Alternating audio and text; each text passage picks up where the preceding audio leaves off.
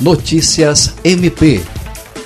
O Ministério Público do Estado do Acre, MPAC, por meio da primeira Promotoria de Justiça de Defesa do Patrimônio Público, Fiscalização das Fundações e Entidades de Interesse Social, converteu notícia de fato em procedimento preparatório para apurar a aquisição e distribuição de medicamentos ineficazes no combate à Covid-19, visando fornecer suposto tratamento precoce à população pela Prefeitura de Rio Branco.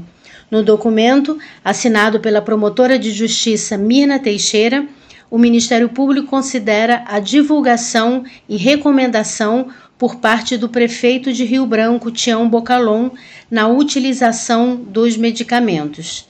Diante dos fatos, o MPAC requisitou esclarecimentos ao prefeito e ao secretário municipal de saúde de Rio Branco. Lucimar Gomes, para a Agência de Notícias do Ministério Público do Estado do Acre.